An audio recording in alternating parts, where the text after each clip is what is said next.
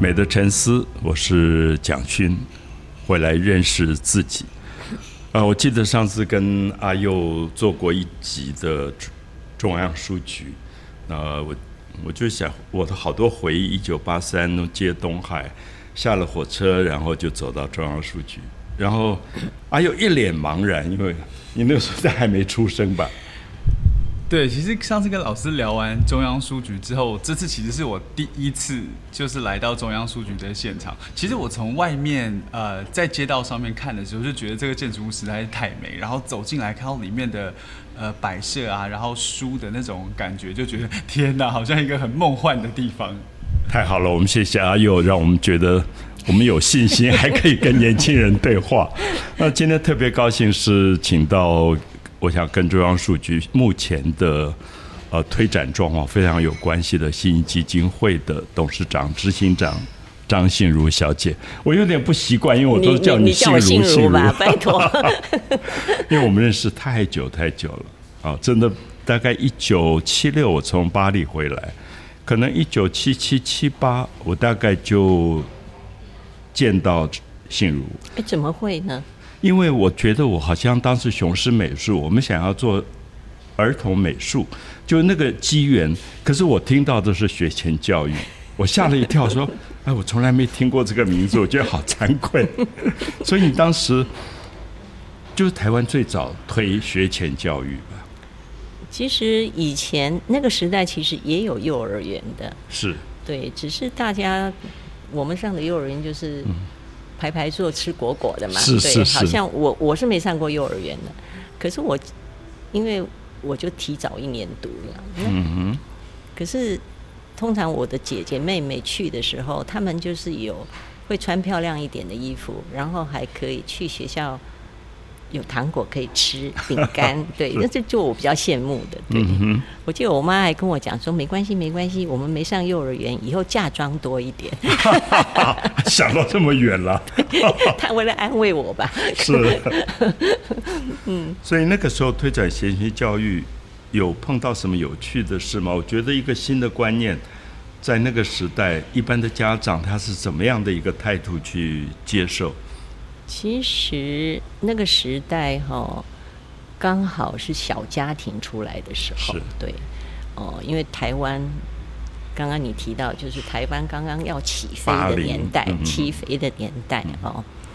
那那个时代，其实他离开了邻里，嗯，这些这些什么叔叔婶婶啊，这些人的原来的社区结构，对，就就没有了，嗯，所以他就会变成在。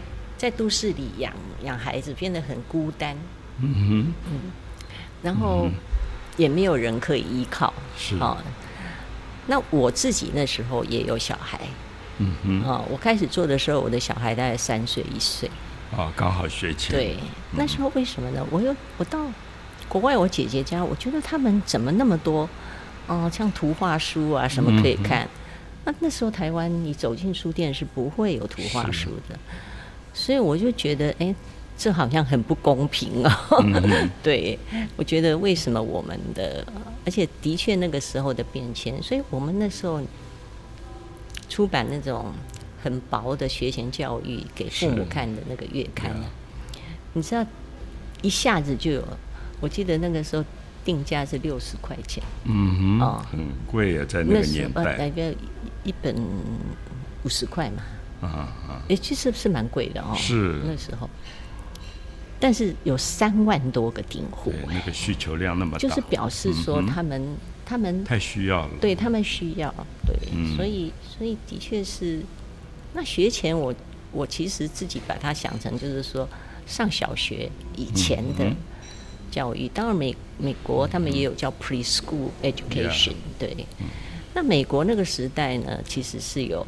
叫 Head Start 的运动，就是要从头开始的教育。是，对，所以我觉得就有各种有种有种思潮啊，或者是社会环境的变迁呐，和我自己觉得，哎，孩子好像我们的孩子好像缺了一点什么东西。嗯，这样的状态下，我想起来了，我那个 时候好像是因为雄狮美术，他很。主要的主力放在儿童美术，嗯，所以我想了解这个部分，啊对对对所以我特别就去对对，他他是在儿童美术，对，你做了一个访问，就是谈到学前教育。其实当时真的蛮陌生的一个名词，就是不确定它的内容是什么。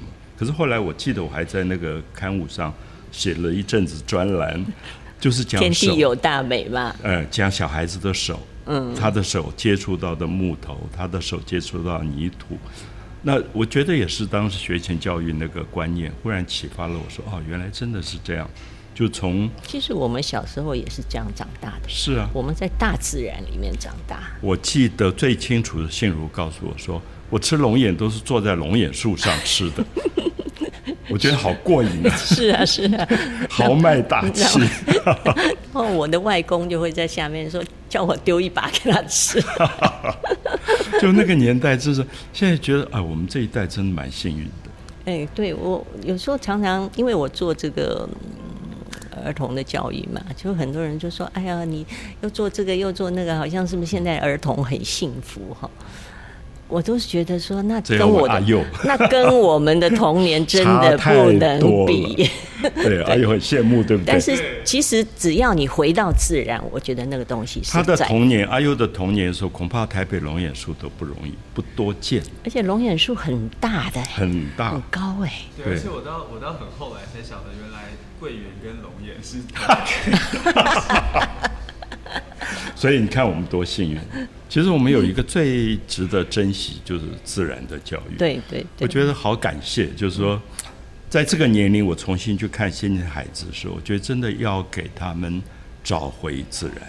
所以我我二零一四到池上去驻村以后，我觉得哎呀，那边的孩子其实是比都会里面保有多一点自然。然后池上他的最高教育直到池上国中，可是那小孩子都好健康。然后那个时候我记得游树珠校长，我我去参观他们学校，我说：“哎，你们没有围墙？”他说：“有啊，我们围墙中央山脉。” 那小孩就这样子每天在那里跑，所以我想那个那个环境太太迷人。嗯，那现如小时候是在台中吗？对我你一直的童年是在台中，我的童年是在台中，所以你其实跟中央书局的关系要早很多，因为我讲的中央书局记是一九八三，我才来台中做系主任，下了火车就走到中央书局。我有记忆的时间哈。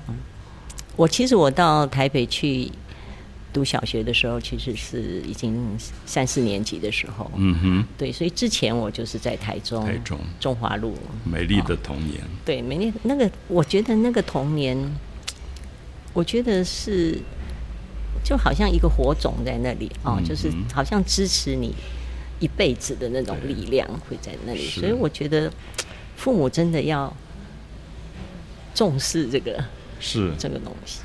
一直到一九八三，我到东海做系主任，我才认识台中，因为还没有高铁，都坐老火车到台中下车。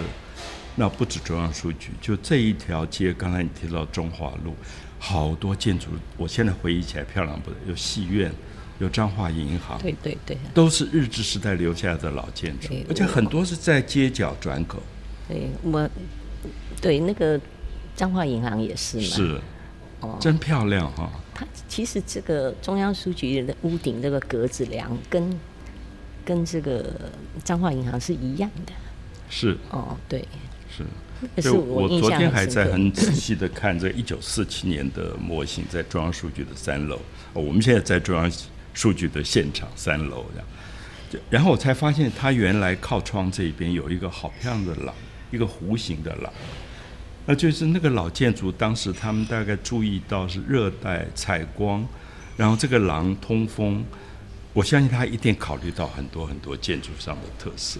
对就这有点像我们现在去台大医院旧台大医是。院，那它就是有一个让你通风的地方，病人在廊道上散步也是很通风的，是。不是像现在密闭的，对，是，所以现在也太依靠空调了。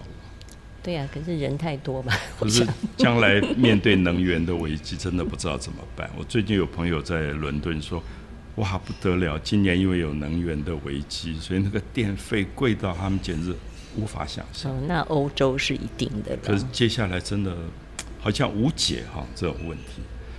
那你可以谈一下，因为一九九八我记得中央数据当时就停业了。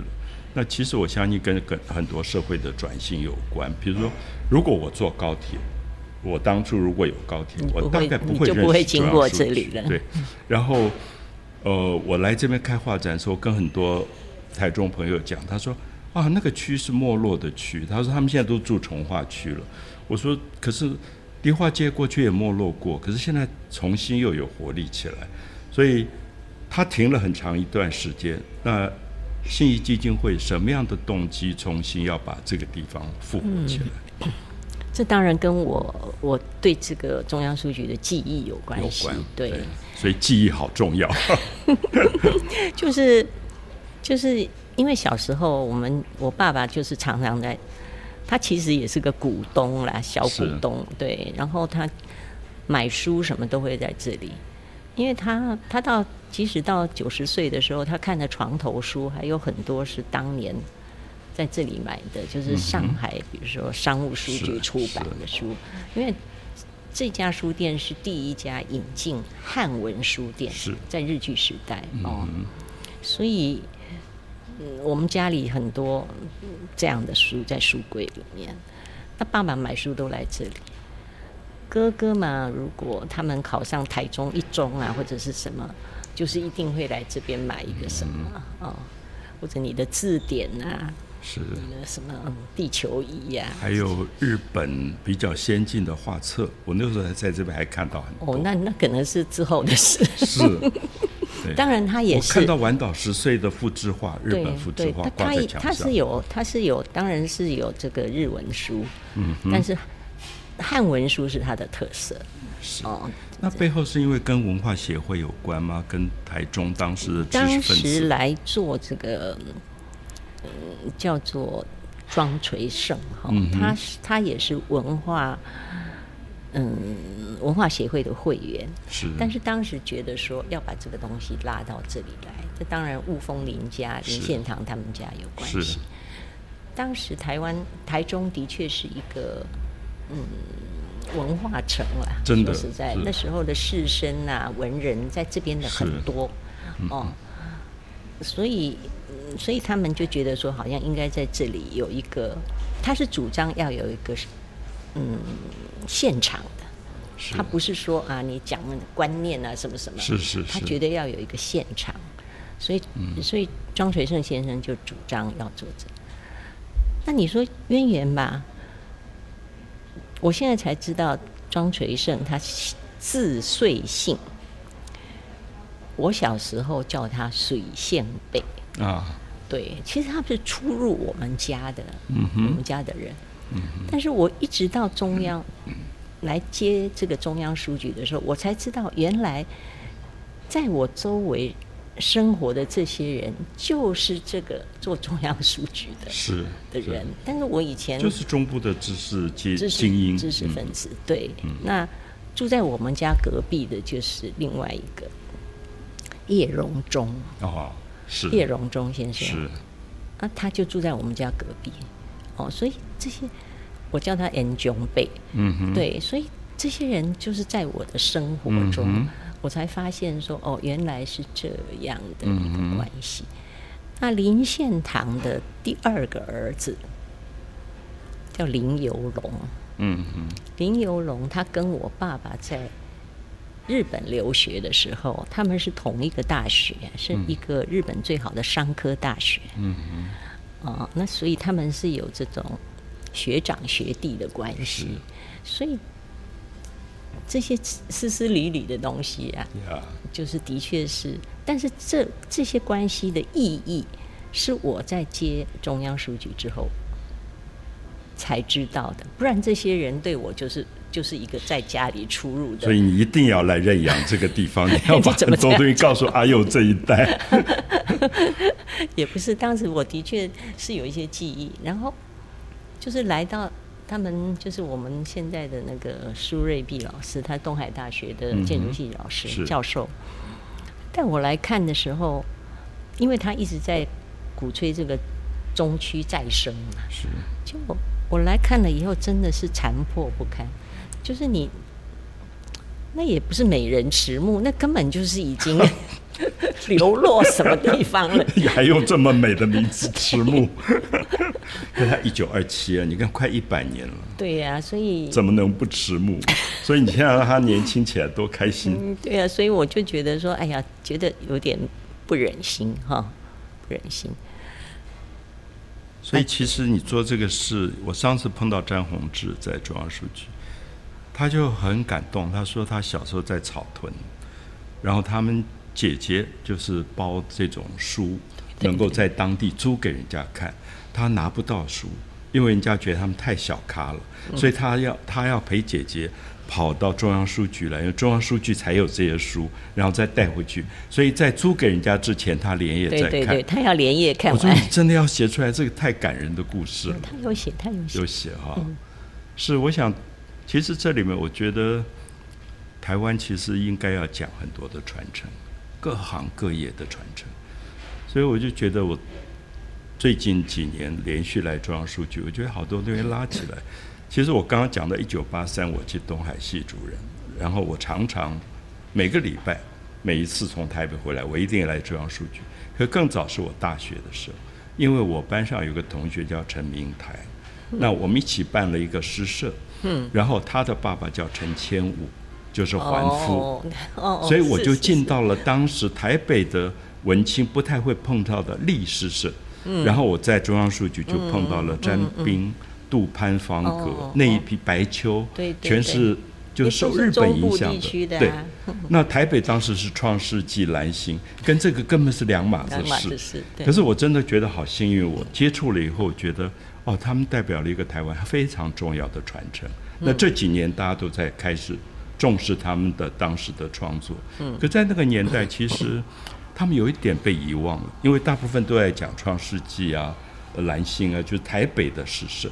所以我觉得台湾很多东西慢慢会连起来，就是让你看到还像网络一样的架构起来的一个，其实有一个非常动人的一个传承过程。嗯嗯嗯是，我觉得其实每一个人，我们过去常常觉得无心走过的路哈，当我们被勾起这个这个东西的时候，你就会觉得其实是可以串在一起是的。哦，不是讲说什么。呃什么总统都是我的亲戚，不是这种事，哦 对，你知道吗？那是而是那种，嗯，怎么讲？就是每一个人其实都曾经这么多的人，其实中央书局那时候，你不要看那些我好像叫什么什么博什么博的，嗯其实他们都是三十岁出头的人，对，二三十岁很早就开始，他们是很早，对，哦，可能比阿佑还年轻哦。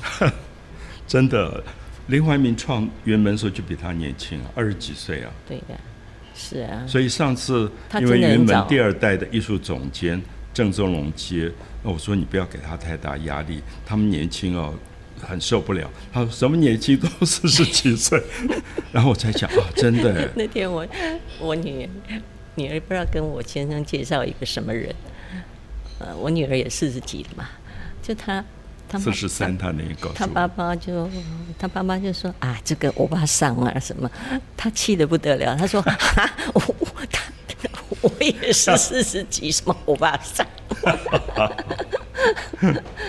可是一代一代真的好有趣。可是我我不过真的是，就是一代一代的人，的确都在对这个社会关心，而且不同方式的对关心对是，也许应该把这个环扣拉起来。嗯那这个环扣拉起来，就说不要让别人觉得说，好像这一代没有希望，那下一代怎么办？我我自己都检讨，我有一段时间好像这样想，可是我现在觉得，我跟阿佑做 podcast 的以后，我好多东西在问他，因为以前我很多东西真的不知道。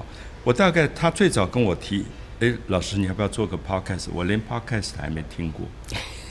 所以我就觉得代跟代之间能够产生对话的时候，我觉得台湾还是可以再创一个契机出来。对这这个像 podcast 的这些东西，或者是像我们现在在做，嗯，就是线上读书会啊，或者是或者是线上的演大讲，对，很很演讲，你就觉得真的是很棒。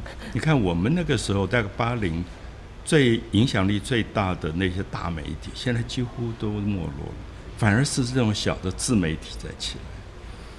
所以我想从这一点就这也是让社会更多元、多元、活泼这些东西出来，对，充满活力的感觉。对。那我记得我有一次碰到寿川，他就跟我说一家要做什么做什么，然后说我从来没想到我这个女儿有一天会做菜给我吃。我说哎，这句话很有趣。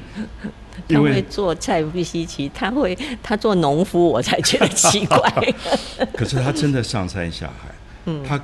我很感谢他，他告诉我台湾有例子，台湾有银杏，而且品质这么好。我还不太相信他寄过那个银杏，我后来带到日本料理店给那个师傅看，他他试了一下，他说：“我以后不要进口了，真的比比日本的还好。”最近他也有出那个蓝莓，是因为蓝莓其实我们想到都是加拿大，对，然后对，然后它其实很脆弱，运到台湾来其实是。不好吃了啦，就是这样，好像皱皱的。嗯，现在台湾也有，所以我们真的不能小看下一代哈。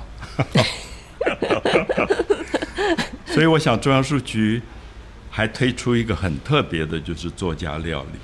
嗯，现在也慢慢看到它很有趣的影响力，因为很多人来，因为我昨天跟阿友访问 Max，他就说指明要吃。詹宏志的指名要吃马世芳的，对对对，我觉得好有趣，因为他就跟一般餐厅完全不一样。对呀，因为因为詹宏志现在是我们上山基金会的董事长嘛，他提出这个构想哈，那当然一家就有帮忙执行，但是因为我们一直对可能对书的眷恋吧，是。对，就是觉得说。反正做什么一定要跟书有关，嗯。哦，对你，你来讲，你来演讲，一定要讲书，哦，就是这种这种被绑住了，对，可能对呀，可能也是一种怎么样执着吧，哈，嗯，对呀，但是但是，哎，这些这些作家做的菜的确也还蛮令人惊艳的，因为作家都爱吃，而且作家的吃的记忆是。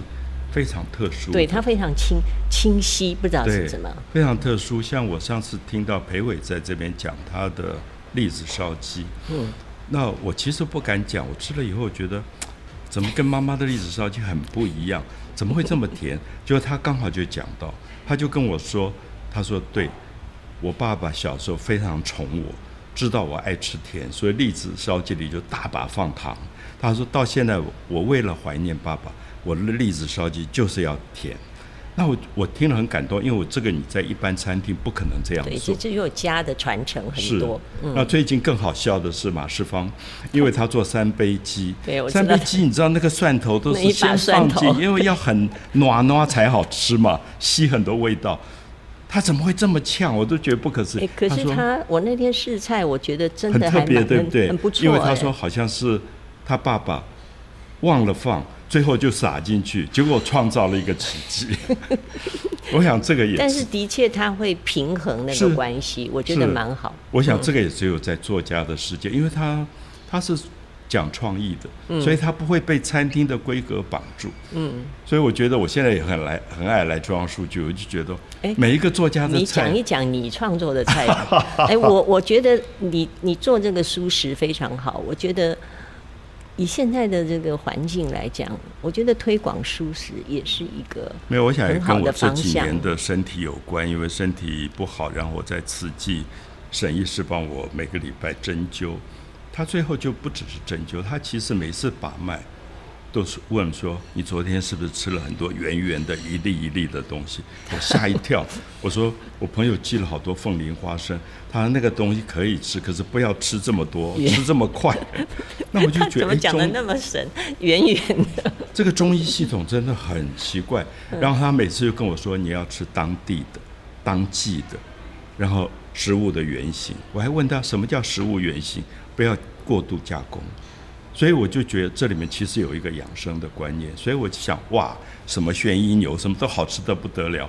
那我觉得我就提供一个平衡。其实我现在觉得平衡好有意思。而且现在的就是客群来讲，很多人就是吃素的。是。哦，所以吃吃素也现在也很多人开始觉觉悟，对，而且不一定是为了宗教信仰，它不是就是宗教为了身体。为了他大概是有的人是宗教，过去我们都认为是这样，但现在有的人为了环保，对，有的人为了健康，哦，他有很多重要的观念。点，对对对，所以我觉得蛮蛮好，而且好像是全世界的潮流。嗯，我在池上有一次在那个，他有一个素食的店叫 Bobby，然后就进来一个美国女孩，那她语言不通，她就是要出吃素，我就问那个，呃她叫越菊吧，一个越菊姐，我说你你还有吗？那个菜已经卖的差不多，他说我只剩冷冻的蔬菜水饺，那我就跟他讲有蔬菜水饺，他好高兴，嗯，那我就发现说，诶，全世界的一个潮流，可能就真的是环保跟养生健康，嗯嗯。然后开始觉得我要对这个地球负责任。负一点责任，对，，green and safe，不是广告时间哦，是是是，我我们真的要推广，因为我也觉得像这三年的疫情，回头来看，真的觉得自己对地球好大的责任。因为我最近跟朋友讲了一些话，听起来很重，我说我有点惭愧，因为疫情的时候我才想到，我可能一年飞机飞来飞去，跟我使用消耗的物质，可能是我父亲一辈子用的。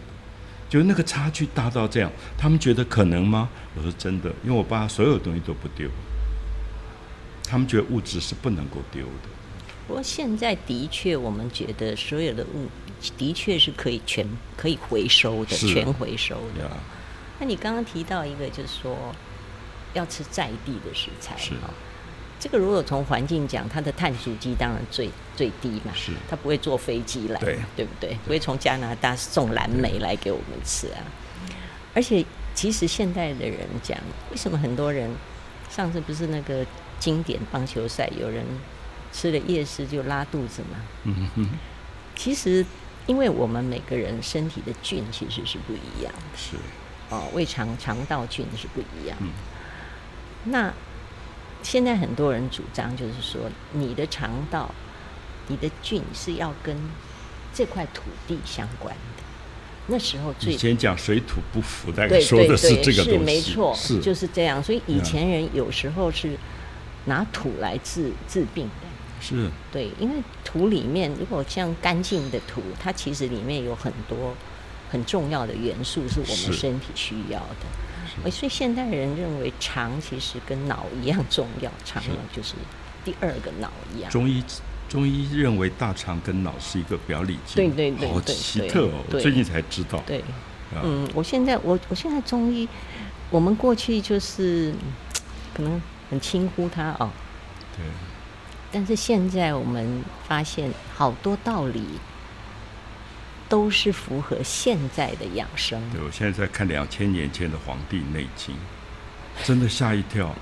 它里面是在整体在看身体，跟季节的关系，跟整个日月宇宙的关系，风雨寒暖的关系。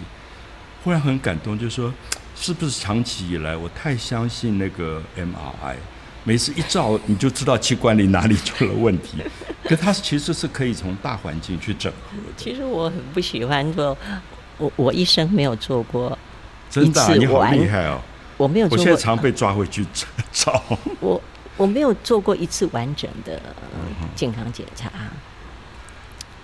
尤其到我现在这个年纪啊、嗯我会觉得人当然你的身体不可能永远是百分之一百的，就像还刚出生的婴儿也不见得是这样，所以人嘛就是带病延年嘛。